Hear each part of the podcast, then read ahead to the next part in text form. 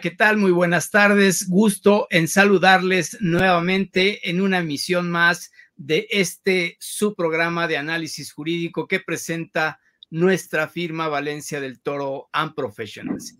Y bueno, ahora con un tema muy importante, la importancia de, su, la liquidez en su negocio. Eh, conduce este programa también el licenciado Javier Albarrán García. Hola Javier, ¿cómo estás? Hola, buenas tardes. Eh, buenas tardes Raúl, buenas tardes al auditorio y seguramente tendremos un espacio muy interesante en el cual vamos a, dialogar. Gracias Javier y bueno, hemos invitado para que nos platique de este tema el licenciado Ángel O. Tamariz Galindo, Chief Sales Officer en la empresa Aclara Factoraje. Hola Ángel, muy bienvenido, ¿cómo estás? Hola, buenas tardes Raúl, Javier, auditorio, pues eh, contento de estar aquí. Esperemos que la, el tema que vamos a desarrollar sea de interés común y creo yo que es muy importante para todo empresario, para todo director de empresa, entender el tema de la liquidez. Es medular. Entonces esperemos que todo sea conveniente. Así lo creemos. Bueno, ¿por qué no nos platicas brevemente de tu semblanza curricular? Sabemos que es muy grande, pero pues algunos detalles al respecto. algunos años de experiencia. Empecé en el, en el 88 eh, de, primera, de primer trabajo en, una empresa de factoraje, que en su momento era factoraje Inverlat, que a la postre, con la gente de Inverlat salí y me, uní al equipo de Inver México, que, y, acabamos este, siendo parte de Banco eh, Mexicano Somex y después se convirtió en Banco Mexicano. Eh, con el tiempo, Banco Mexicano fue adquirido por Santander y estuvo, un tiempo ahí, pero posteriormente tuve la oportunidad de salir de la banca e integrarme a una empresa privada que se llama Cargill, Cargill de México, donde eh, mi inicio de factoraje pues, me, dio las, unas muy buenas bases para empezar a trabajar en la estructuración de operaciones comerciales de comercio exterior. Eh, estuve en Cargill un tiempo, algunos años. Posteriormente pasé a otras empresas de trading como EDF Man. De ahí, de este, de EDF Man, me fui a Enron, Enron Corp, célebre Enron Corp, no, no, no tan buen eh, historia al final, pero una muy buena empresa en su momento. Y eh, posteriormente de eso participé con mis colegas, hicimos una empresa eh, propia, eh, privada, para hacer el outsourcing de operaciones de comercio exterior, de financiamientos este, estructurados. Y estuve ahí hasta el 2011, cuando me invitó Unifin a participar con ellos, y estuve hasta el 2020. Y en el 2020 salgo de ahí y empiezo mi negocio de brokering. En el 2022 me, me, buscan de Aclara en un proyecto muy interesante que realmente desde que me lo comentaron me enamoré del proyecto y aquí estoy ahora desarrollando la parte comercial de este negocio de factoraje Aclara, ¿no? Es, la, es un tema bien interesante, bien interesante por la forma que se opera y, tomando ventajas que hoy por hoy existen en el medio este, cibernético, medio de sistemas, este medio electrónico, que puede beneficiar la operativa de un instrumento de gran necesidad que es el factoraje. ¿Qué viene a la postre de esta presentación? Que es un instrumento de liquidez. Bueno, ese soy yo. Excelente, muchas gracias Ángel. Y bueno, pues una trayectoria muy interesante. Y tú, y yo nos conocimos hace veintitantos años justamente. Es en correcto. en Cargill y me da gusto coincidir nuevamente contigo en Aclara y ahora que estés aquí en nuestro programa. Pues eh, creo que vas a, presentar alguna... Tenemos una presentación breve, es correcto si la proyectas, por favor, y para ir siguiendo la línea. Ok, vamos a pensar aquí. Ah, ¿Dónde está? Compartir pantalla. un segundo. ¿Dónde estaba esto? Aquí está.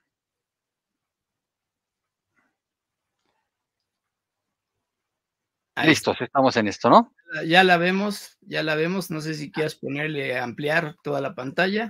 Es correcto, aquí estamos ya, ¿no? Perfecto, adelante, por favor, Ángel. Bueno, como bien lo menciona este título y la, la, presentación, vamos a hablar de la importancia de la liquidez en los negocios.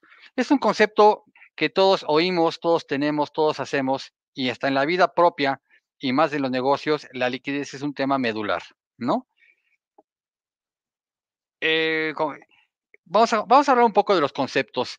Eh, y aquí tenemos que, pues un reto común que siempre enfrentamos como empresas pymes sobre todo, en el cual somos proveedores de bienes y servicios de grandes empresas, ¿ok?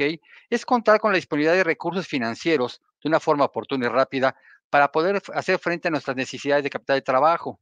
Esto es, por ejemplo, si tenemos una venta realizada, una muy buena venta, tenemos una cuenta por cobrar muy interesante, pero sabemos que todas las cuentas por cobrar en su mayoría o comúnmente se, van a poder cobrar en un plazo determinado. Si nosotros tenemos en ocasiones gastos previos a la, a la, cobranza, pues es un problema que tenemos que resolver, porque hay gastos importantes como son nóminas, renta, agua, electricidad, gas, proveedores o cualquier otro compra de oportunidad que tenemos que tener para el negocio, es necesario contar con una fuente de liquidez. Diciendo esto, eh, te, tenemos el, concepto de liquidez que prácticamente se conoce como brecha de liquidez, que es de que tenemos una venta a que generamos una cobranza, normalmente hay gastos en, en, en el, en, medio de ese, de ese, proceso. ¿Qué puede pasar? Pues que dejemos de, de, de, comprar, de pagar hasta que podamos cobrar. Eso pues a veces es imposible y de, otra, y de otra forma lo que nos genera es un problema de liquidez porque no podemos avanzar con nuestro negocio. Eh, como concepto, es importante entender el término de liquidez financiera, que en este caso tenemos aquí que es la capacidad que tiene un activo en convertirse en dinero, buscando la menor pérdida de su valor. Quiere decir que en este caso, eh, las empresas, como lo vemos en este pequeño gráfico, tienen diferentes eh, elementos de valor que son los activos, conocido como el activo, la parte izquierda del balance, en el cual son el, los elementos con los que cuenta la empresa para desarrollar su negocio. Puede ser algo muy básico que vemos aquí, caja y bancos, que es prácticamente líquido porque es dinero en efectivo. Tenemos inventario, que es eh, material que tenemos, que ya compramos, que también tiene cierta liquidez porque se puede desarrollar, se puede convertir o se puede vender. Y lo que es muy importante son las cuentas por cobrar. Esto está en la parte de los activos de mayor liquidez activos con menor liquidez, pues eh, las empresas tienen mobiliario y equipo de oficina, tienen eh, maquinaria y equipo, tienen inmuebles o algún otro activo de menor realización. Esto nos lleva a que si la empresa requiere liquidez, tendría que enfocarse en el primer concepto de, de, del activo circulante para, para ver de qué forma puede obtener la liquidez necesaria para seguir haciendo frente a sus obligaciones. Eh, Ángel, bueno, a ver si entiendo bien, eh, las empresas, desde luego, tienen una necesidad de liquidez importante y qué bueno que este tema está así y que la empresa en donde trabajas pues apoya.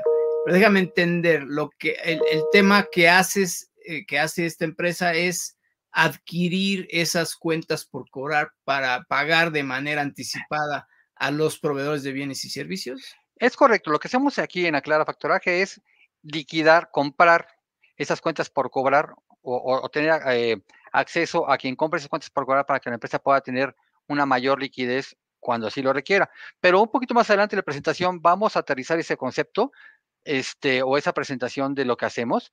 Ahorita quiero enfocar un poquito más el tema del concepto para que todos sepamos que todos tenemos necesidad de liquidez, ¿no? Porque hay personas que, a ver, eh, el, el, término de factoraje es, es, eh, seguramente lo hemos oído en algún lado, pero no tenemos una certeza de si nos aplica de qué elementos pueden ser necesarios para obtener liquidez. No es nada más el factoraje, es, es un tema, un, una alternativa altamente conveniente, pero no es la única, ¿no? Entonces ahorita vamos a platicar un poquito de qué son esos conceptos, qué eh, alternativas existen y por qué considero yo que el factoraje es, es, una alternativa interesante y más aún en el modelo de negocio de Aclara.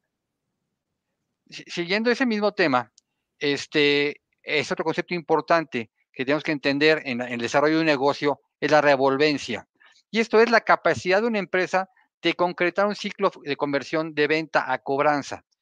Hay, hay, un dicho muy claro que dice, toda venta se genera cuando se cobra, porque yo puedo salir a vender, pero si tengo un compromiso de pago de alguien más y no tengo liquidez, pues no tengo con qué cubrir mis necesidades.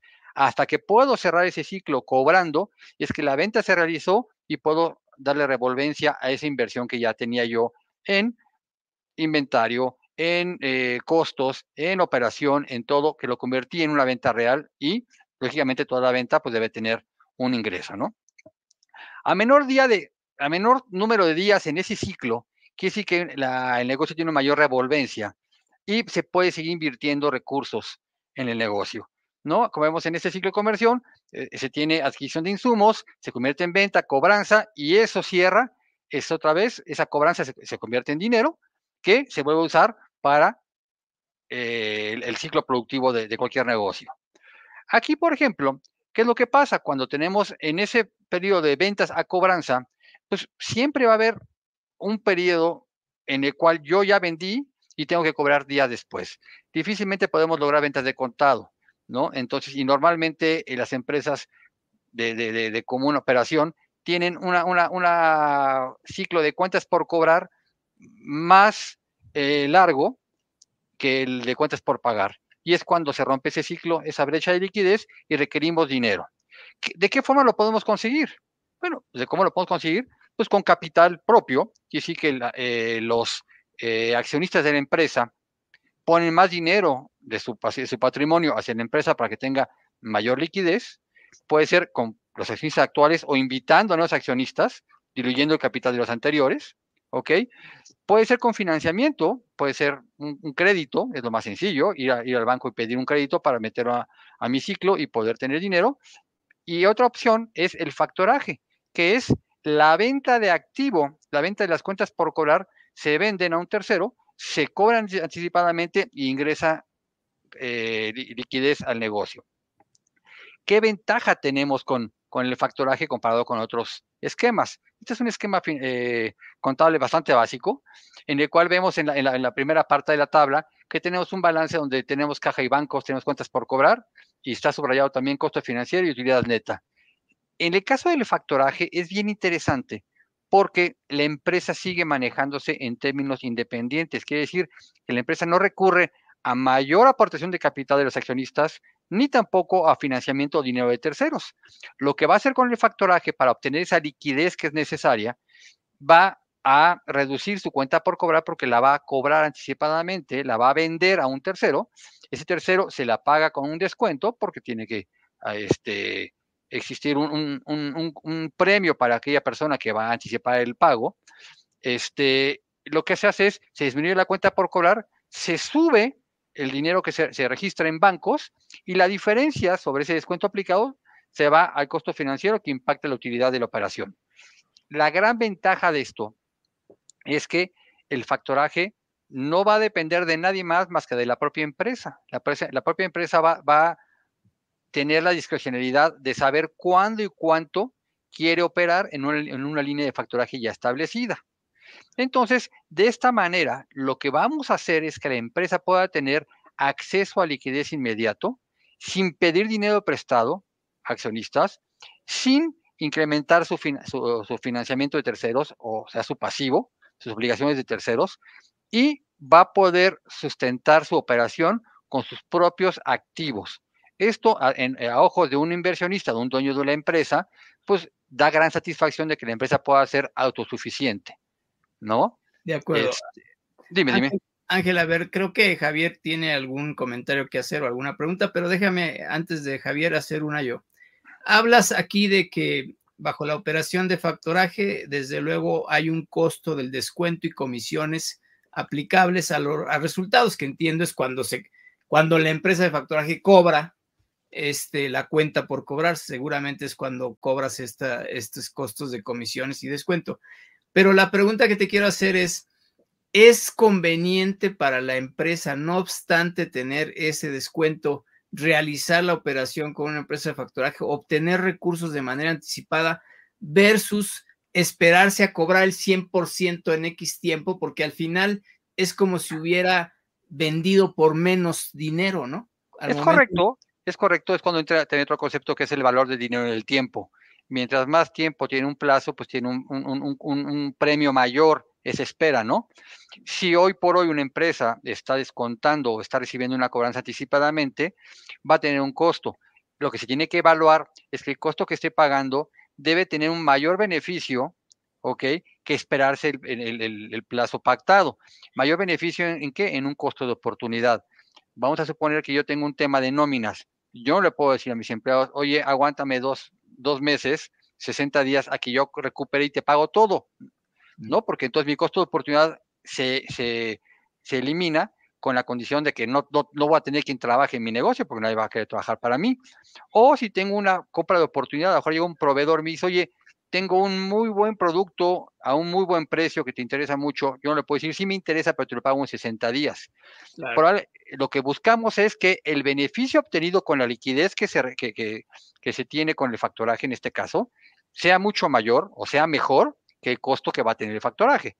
Si, si el costo del factoraje o del financiamiento o de la inyección de capital de cualquiera de las fuentes de financiamiento o liquidez externa que llegue tiene un costo mayor al beneficio que puedo obtener, bueno, pues no, no sería conveniente que una empresa lo aplique.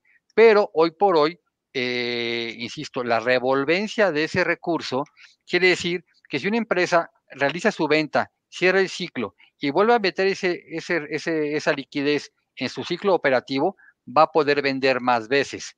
Al vender más veces, aunque su, utilidad se haya reducido en un cierto porcentaje, eh, acumuladamente va a tener una mejor oportunidad de negocio y un mejor desarrollo del mismo porque va a vender más veces que lo que tenía que hacer en un plazo ordinario.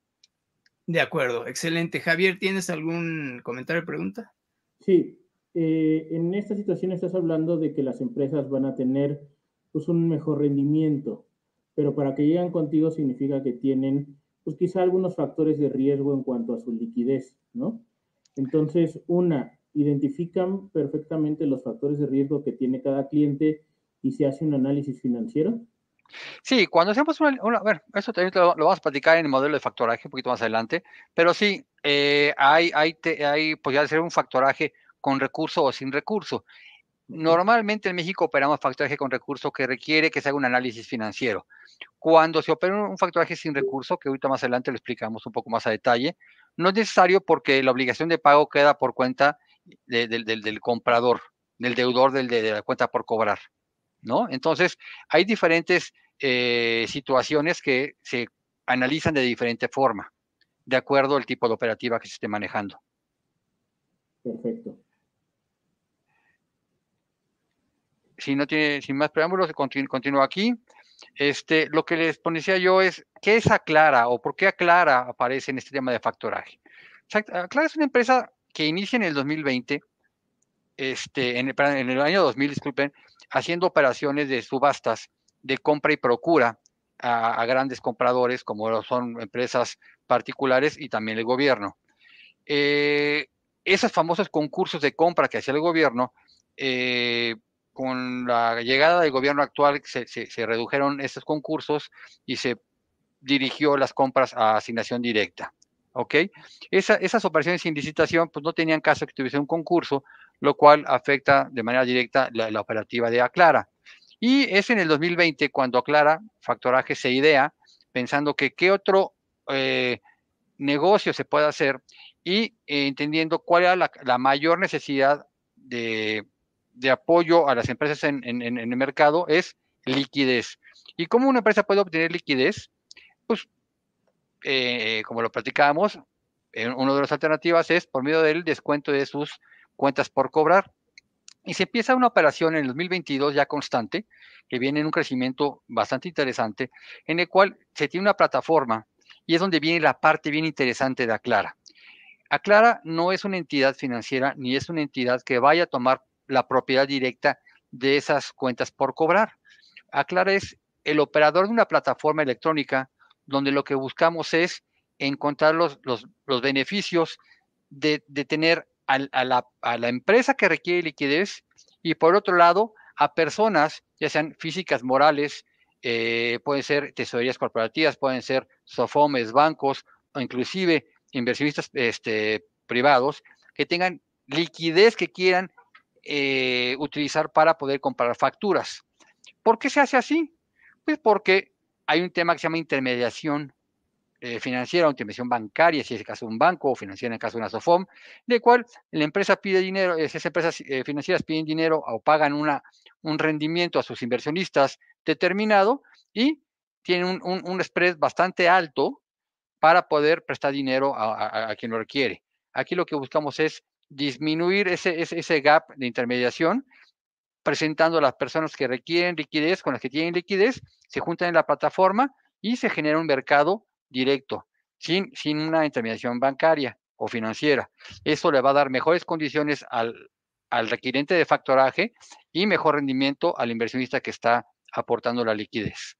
Y esto solamente lo hacen con facturas, porque digamos, sabemos que en el tema de factoraje financiero es posible la transmisión de cuentas por cobrar documentadas en facturas contra recibos, títulos de crédito o cualquier otro documento que... Como, bien lo dices, todo documento negociable es, es factible. Se operan con facturas, se pagan con pagarés, letras de cambio muy poco porque ya ese modelo de, de documento ya es poco usado, pero también se puede hacer una sesión de derechos de crédito, un derecho, un derecho fiduciarios, cualquier eh, condición que indique una obligación de pago a cuenta de un tercero, es factible operarla en la plataforma de factoraje.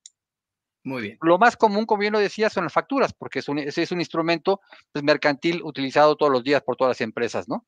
Y electrónico. Electrónico y verificable hoy por hoy. cierto. Entonces es lo que nos da el mayor volumen de operación, pero también podemos operar con algún otro instrumento. Lo que platicábamos, ¿qué, opera este, Aclara eh, hacia, hacia, las pymes, por ejemplo, en este caso? Tenemos el tema de factoraje financiero y lo trabajamos en dos vehículos, el tradicional o el internacional. Tradicional es el factoraje doméstico, internacional es el factoraje este, de, comercio exterior, importación y exportación. ¿ok? En el caso de factoraje tradicional, que le llamamos así, es la sesión de cuentas por, por cobrar que se tienen.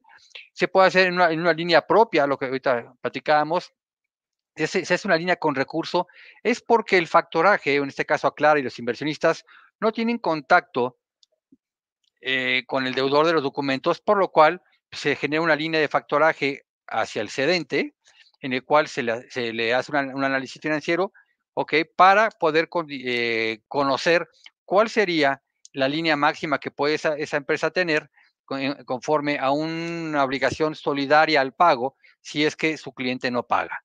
Aunque es un riesgo mínimo porque estamos buscando que las cuentas por cobrar sean reales y verificadas, bueno, siempre queda la, posibilidad de que exista esa situación y se da una línea de crédito. Cuando es sin recurso, en el caso del, otro eh, cuadro que se ve ahí, es cuando el factoraje, en este caso, aclara, toma el riesgo total de cobranza hacia el, hacia el, hacia el deudor. Por lo cual, pues la, condición financiera del cedente no es eh, significativa pues, porque no, no hay ninguna obligación contingente al pago. ¿Ok?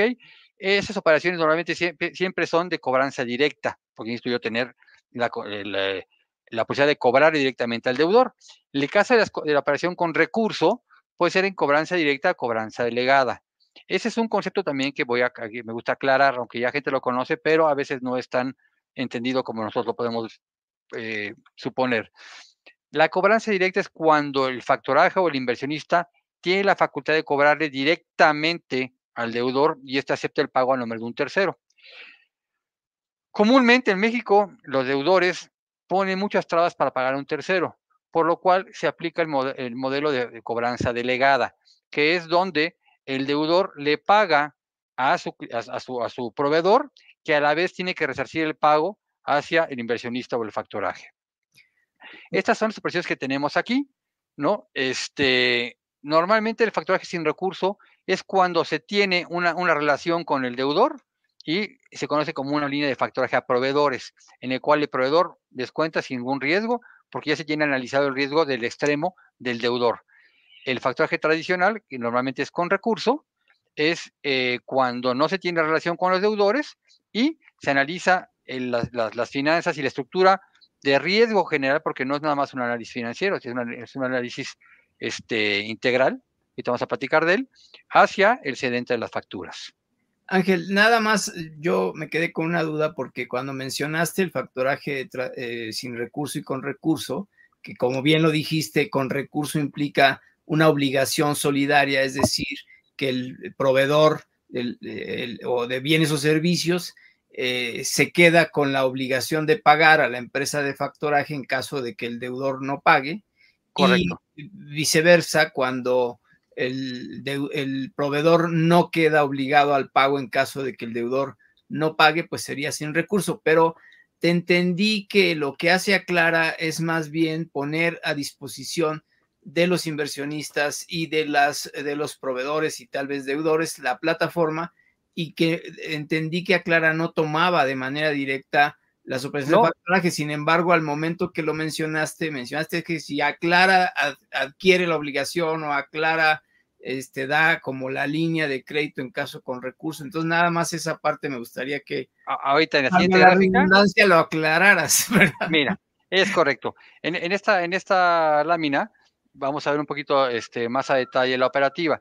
Aclara qué es lo que hace o para dejar un poco más claro cuál es la función de Aclara en, esta, en este modelo. Aclara es el operador de la plataforma, pero también ofrece los servicios de revisión del análisis de riesgos, toda la intermediación de flujos, cobranza y, dispersión de pagos, y también eh, todo lo que es los procesos de cobranza mismo, este, ordinarios y extraordinarios.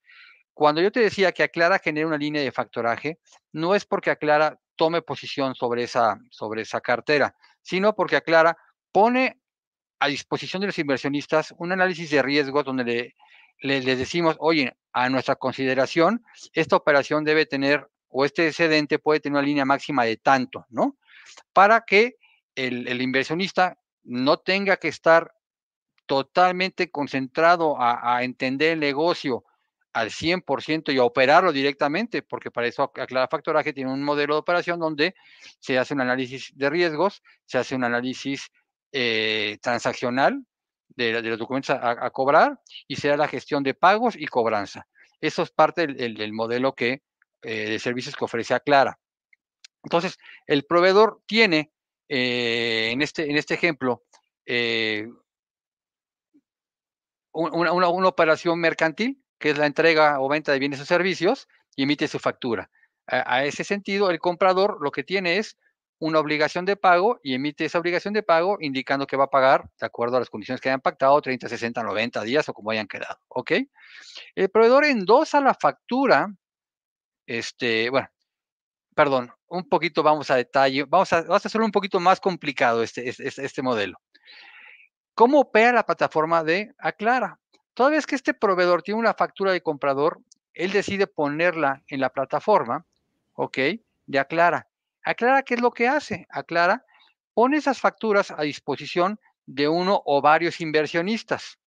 Lo que se busca es que las operaciones que suben a la plataforma tengan también una estructura transaccional y de riesgo altamente aceptables para que haya más de un inversionista interesado.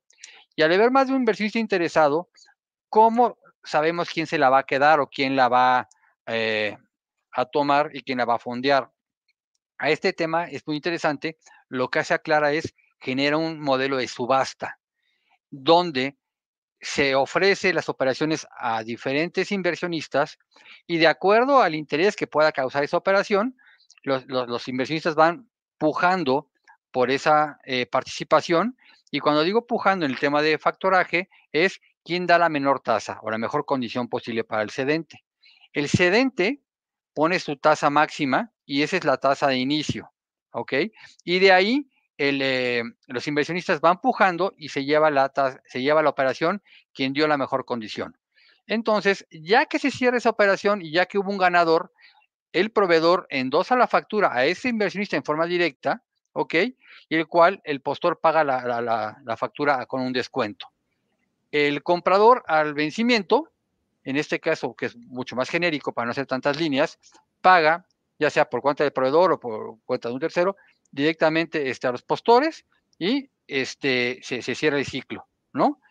Eh, esto que les digo de la transacción en función de una subasta es lo que nos diferencia mucho más del, del, modelo actual de negocio, porque yo les puedo decir, empresas de factoraje, bancos y financieras, hay muchos, Empresas de plataforma electrónica para manejo de pago de cuentas por anticipado de cuentas por cobrar, hay muchos también.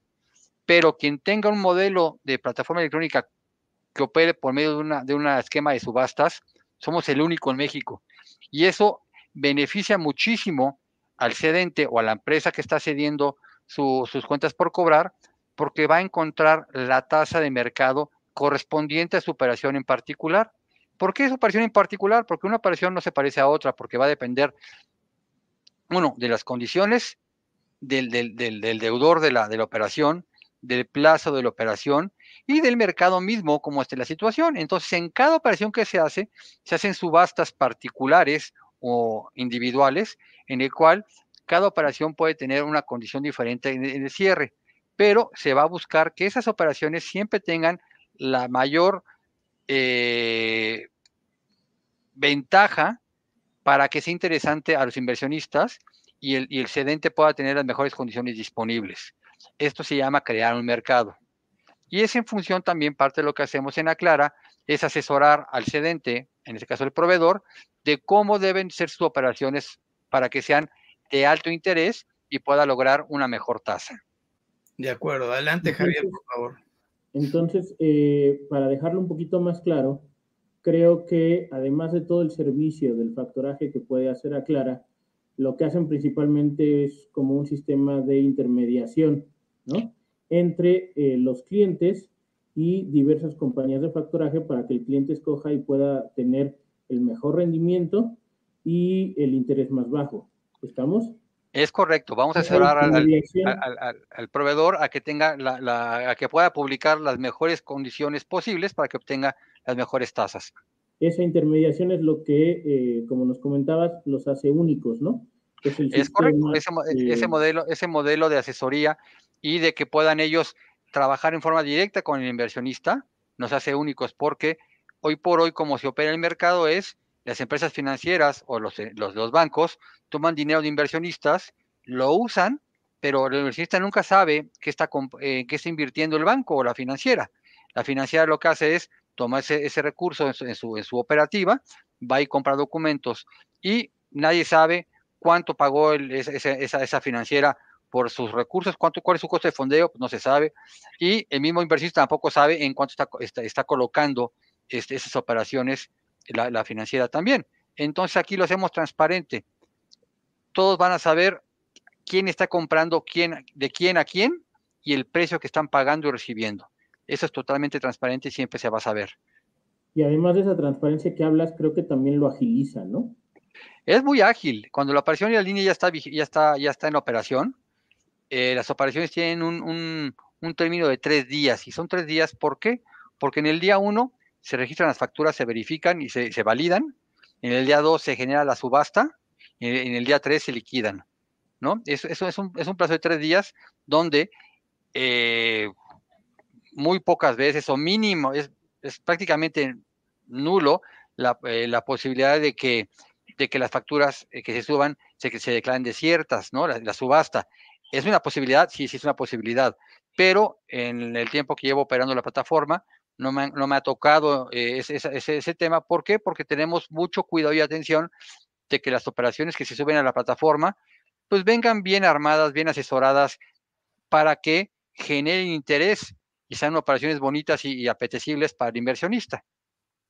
¿No? Pero la idea es que sea ágil, como bien lo decías. Ok.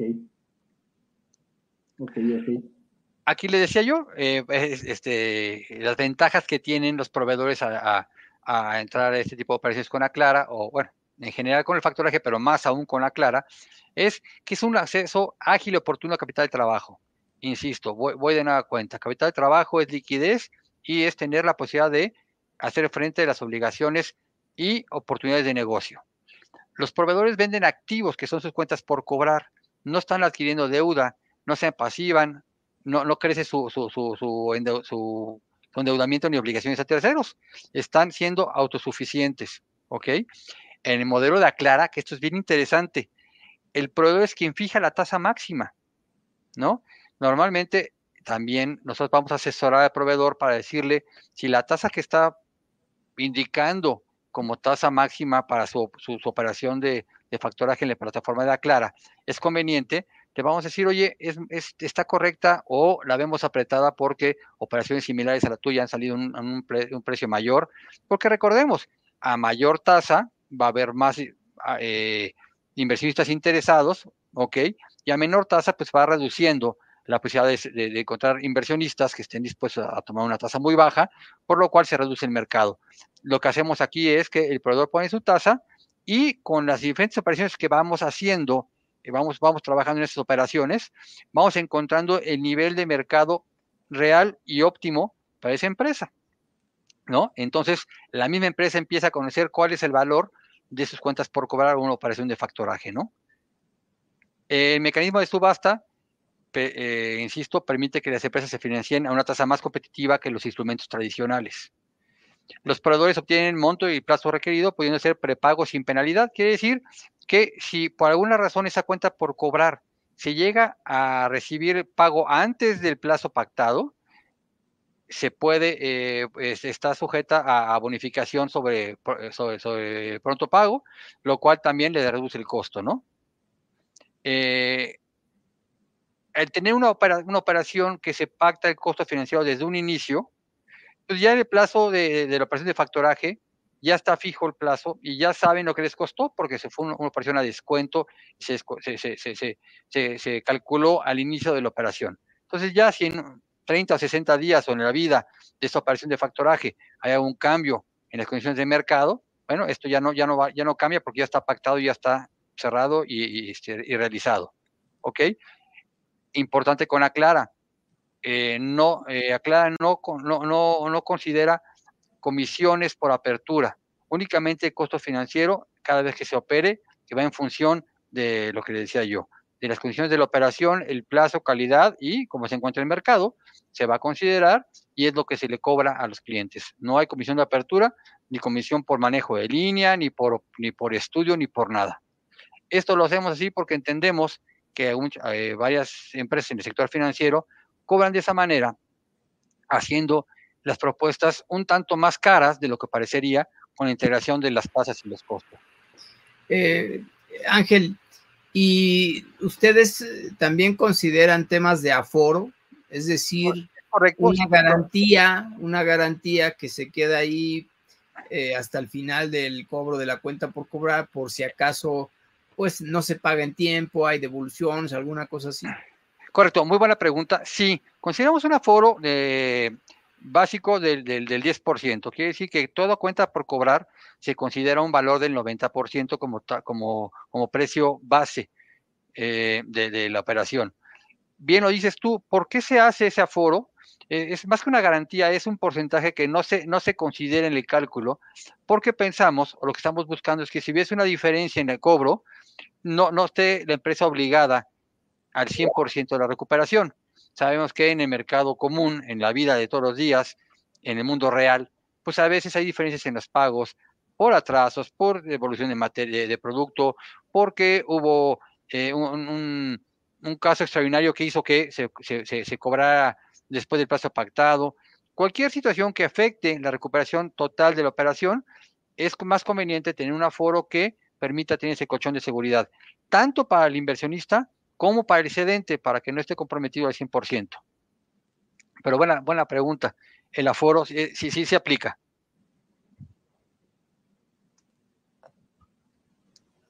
Ok, muy bien. Y me, gustaría saber eh, exactamente, más o menos, el tema que ven con, con, los proveedores y demás sobre las obligaciones fiscales que tienen acorde con las operaciones de factoraje. ¿no? Si este, y también ayudan ustedes con, esa, con ese análisis y sobre todo con la operatividad de, de, las, de las, obligaciones que se tienen eh, hacendarias. Sí, por supuesto. Eh, nosotros le pedimos como parte de los requisitos no obligatorios, pero sí requeridos en, su caso, este, que, eh, nos, nos, proporcionen el archivo .ser las empresas para poderlos apoyar en la generación de facturación y complementos de pago sobre la operación. No están obligados porque cada quien, el, tema fiscal es muy particular y hay empresas que dicen, sabes que yo prefiero manejar mi tema fiscal. ¿Por qué tenemos esa, esa condición? Porque, como bien lo saben, el, tema de emisión de facturas en México, hoy por hoy, pues, es un tema bastante bien regulado, bastante administrado, y todo es en función de una, una cadena digital, ¿ok? Toda factura emitida tiene que tener en su momento un complemento de pago, intercambio de flujos. Nosotros asistimos a las empresas a poder, a poder contar con esos eh, complementos de pago de forma oportuna. ¿ok? Y vamos a, monitorear que se emitan los complementos y, los, y, las facturas por conceptos de los intereses o comisiones de, de las operaciones para que eh, puedan los, clientes tener una operativa fiscal transparente y acorde a los procesos requeridos por las autoridades. Ok.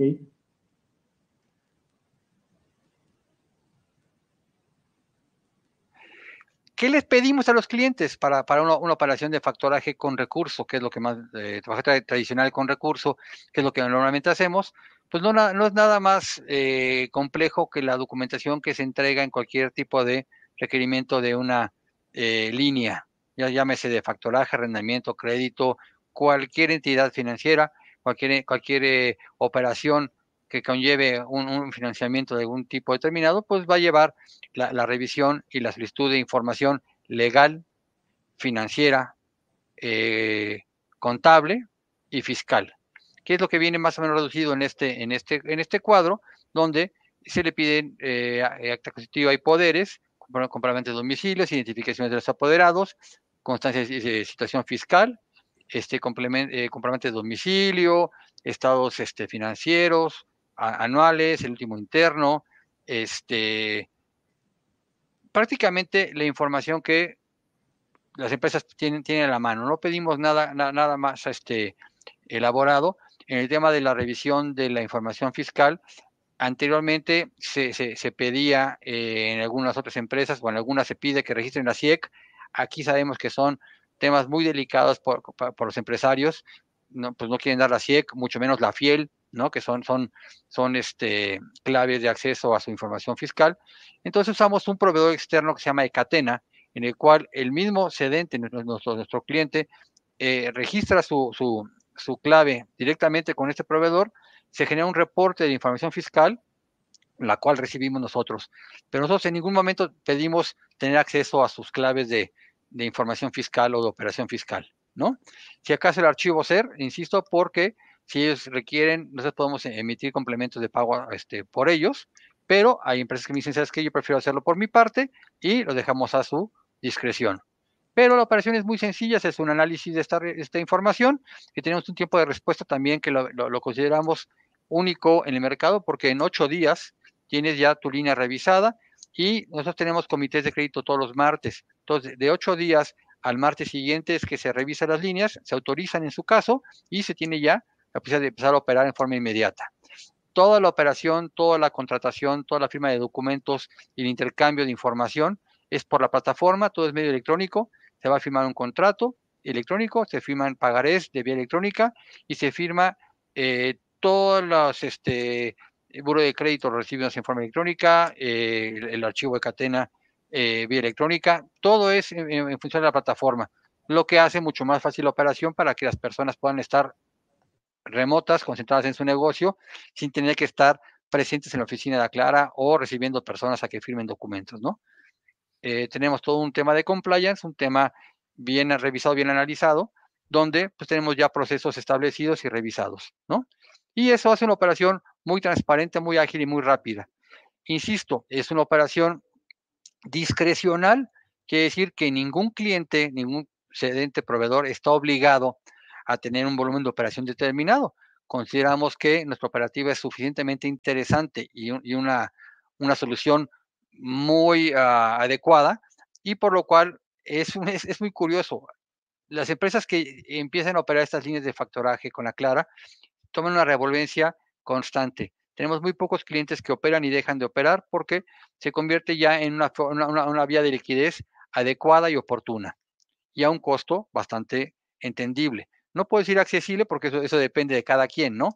Eh, no puedo decir muy bajo, muy alto porque dependerá de cada operativa, pero es un, es un, costo aceptable y eh, conveniente para cada negocio. Y sobre esto, pues, este, concluyo la presentación simplemente poniendo mis datos de contacto. Yo soy, o me, me presentaron, soy Ángel Tamariz Galindo y eh, el subdirector comercial que me, asiste en estas operaciones se llama Guillermo Mondragón. estamos para servirlos y también para asesorarlos, no nada más para venderles un producto. Si, si alguien tiene alguna necesidad y tiene alguna alternativa actual y quisiera ver cómo se ve a, Clara comparada con esa alternativa, con todo gusto y transparencia podemos revisar su propuesta, qué tienen, y si la propuesta que tienen es mejor, lo dudo a veces porque eh, pues, pero puede ser que haya algo mejor que nosotros, sí, sí lo puede ser, pero también lo vamos a decir abiertamente, oye, tienes una muy buena línea, una, muy buena operativa, no la pierdas, cuídala y síguela operando, ¿no? Pero eh, nos hemos dado cuenta que la operativa y el modelo de operación de, de factoraje con Aclara es bastante interesante. Ángel, eh, digo, si quieres quitar la presentación, pero déjame preguntarte, hablaste que sobre todo la operación que hacen es de factoraje tradicional y aunque lo ligaste a lo doméstico, pues entendemos que el factoraje tradicional es aquel por virtud del cual el proveedor de bienes o servicios firma un contrato de factoraje con una empresa de factoraje justo para transmitir sus cuentas por cobrar. Es correcto. Pero ¿qué pasa con el factoraje a proveedores o también llamado factoraje inverso, confirming, etcétera, en el cual tu relación es con el deudor. La empresa de factoraje tiene una relación con el deudor de las cuentas por cobrar para que vengan los proveedores a descontar, pero al amparo, digamos, de la relación entre la empresa de factoraje y la empresa deudora. Ahí es algo que también trabajan. Sí, sí, lo trabajamos, lo trabajamos. Esta empresa está un poco más enfocada a las empresas pymes, pero si alguien le vende una empresa grande este, y tenemos acceso a esa empresa para generar una línea de factoraje inverso o de proveedores, firmamos un contrato con esa empresa en el cual se compromete el pago de aquellas cuentas por cobrar que ellos autoricen a que paguemos, con el cual también firmamos un contrato de, factoraje sin recurso con el proveedor, con el cual cede los derechos de, sus cuentas por cobrar a los inversionistas, este, y sobre eso se, se genera la liquidez. Pero en cualquiera de los dos casos, es factible, operamos los dos, e inclusive también, como lo mencionaba en la, lámina, no nada más en operaciones domésticas, tenemos oportunidad de tratar de ver la posibilidad de hacer operaciones de comercio exterior, de ventas o de, de, sobre todo de venta al exterior, porque las de compras pues tenían que convertirse en un factor inverso, ¿no? Pero buscamos la manera de encontrar la, la solución a las necesidades de cada empresa. Pero en ese caso del factoraje internacional, en donde el mexicano, digamos, la empresa mexicana exporta productos al exterior, vamos a suponer a Estados Unidos, y la cuenta por cobrar tiene que ser pagada ya, ¿cómo hacen la cobranza? Nosotros somos subsidiaria de una empresa americana. Ah. Nuestra casa matriz está, está domiciliada en Estados Unidos. Entonces tenemos cuentas aperturadas allá y podemos notificar directamente allá. Ah, el factoraje, como, eh, como ustedes lo saben mejor que yo, legalmente, en Estados Unidos esto mucho más sencillo el factoraje. Si aquí tampoco es una, es una operación netamente financiera, sino mercantil, allá también es más sencillo y la notificación hacia un tercero para el pago es aceptada inmediatamente y el pago es innegable, ¿no? Muy bien. ¿Tienes algún otro comentario, Javier? No, la verdad es que sí buscaba quizá preguntar un poquito sobre el eh, factoraje a proveedores, pero creo que ya con esta última participación nos ha quedado bastante claro. Claro que el factoraje, insisto, es una alternativa bien interesante porque la empresa no tiene que salir a pedir dinero, ¿no? El dinero de los inversionistas ya está ahí adentro. De los accionistas de la empresa ya invirtieron. No deberían de salir a pedir más dinero o pedir dinero de terceros si tienen recursos que ya están en el balance, ¿no? Entonces, el factoraje es una alternativa bastante interesante que le da autonomía a las empresas y a los negocios mismos, ¿no? Muy bien. Oye, Ángel, fíjate que hemos eh, visto que en algunos casos, eh, cuando hay factoraje con cobranza delegada, en donde el, el proveedor se queda con la cobranza y no hay una buena comunicación entre justamente el proveedor y la empresa de factoraje y el proveedor recibe el pago, se complica la emisión del complemento de pago. En este caso, como ustedes tienen la plataforma, no hay forma de que no se enteren de que el, deudor pagó o sí, o sí sucede también. Eso es una, muy buena pregunta, pero en función de la última miscelánea y, procedimiento fiscal aceptado, la autoridad no distingue entre un, entre un factoraje directo un factoraje de cobranza delegada. Para ellos un factoraje es uno solo. Por lo cual, sí, el inversionista o el tenedor de papel tiene que complementar el pago al vencimiento hacia el deudor o al, comprador. Eh, hay clientes que me dicen, oye, es que no quiero que mi comprador se entere, no emitas el complemento. Yo le puedo decir, pues no le, pedimos al inversionista que no, que, no, que no lo emita, pero esa es una falta en el proceso fiscal establecido. como bien lo, hemos platicado Raúl en otros casos, nos encantaría que la autoridad entendiera la operativa más detalle para que nos pudiese dar y diferenciar la, la, la emisión de certificados con diferentes flujos. Porque si todos entendemos correctamente, eh, la emisión de certificados es para darle una continuidad al flujo de efectivo, al flujo del dinero en la, operación mercantil. Si se empieza a puentear por esta diferencia, se pierde ese orden. Debería ser que la, la, norma o la base debe ser yo complemento de quien recibo. Ese debe ser la norma. Pero desafortunadamente la autoridad no ha llegado a esa definición clara y maneja el, requerimiento de la emisión de complementos en una sola forma, que es un factoraje cobranza directa. Claro, y, bueno, entiendo que si no se emite el complemento de pago puede dar lugar a no deducibilidad de algunas eh, operaciones. Es correcto, es correcto. Nosotros siempre decimos, el tema fiscal es un tema muy particular. Hay empresas que me dicen, oye, no complementes, yo me hago cargo de mi situación fiscal. Pues por, una parte le puedo decir adelante, a mí no me afecta en ese sentido pero si es un cliente en marcha que quiero que siga teniendo un negocio en marcha, lo tengo que asesorar porque si el señor tiene una reclamación fiscal el día de mañana y le congelan sus cuentas o tiene un adeudo fiscal una posibilidad que esté afectando, tú, la no de esas, de esas compras o de esas ventas, este, lo, que pueda, lo que le pueda afectar en su flujo, pues no, es, no, no va a resultar conveniente. Entonces hay que ser muy claros con los clientes, es todo se puede hacer, que sea correcto o sea incorrecto es el punto clave, ¿no? Entonces lo que buscamos es que las, las empresas operen de la mejor forma posible con respecto a los lineamientos establecidos. Claro. Oye, y comentaste que ustedes hacen la cobranza también, pero bueno, también dijiste que realmente las operaciones, digamos, las cuentas por cobrar, las eh, adquiere el participante ganador de la subasta inversionista ganador. Y, bueno, pues e, e, él es, digamos, el, titular nuevamente, el nuevo titular de la cuenta por cobrar. Pero ustedes hacen la cobranza. ¿En qué momento ya le dejan el paquete al inversionista? Oye, ¿sabes que Ya no puede cobrar, lo que sea, ahí está tu cuenta por cobrar para ver qué hace. ¿En qué momento o a poco toda la vida siguen ustedes cobrando por...? No, no, eh, el modelo operativo, bueno, eh, operamos en, función de una, un, una comisión mercantil donde operamos por cuenta de orden de un tercero, en este caso un inversionista, en el cual le damos el seguimiento de cobranza. Si esa cobranza no se desarrolla o no se llega a su conclusión favorable en tiempo y forma, y se te requiere una cobranza extraordinaria, judicial o extrajudicial, de acuerdo a cómo se manejen las, la, vía de recuperación, tenemos dos, dos posibilidades. Una es nosotros eh, seguir asesorando ese inversionista sobre la recuperación y le decimos, nosotros tenemos ya algún acuerdo con unos despachos de recuperación, decimos, oye, te presento el despacho determinado, o, este, él, él, puede continuar este proceso, ¿ok?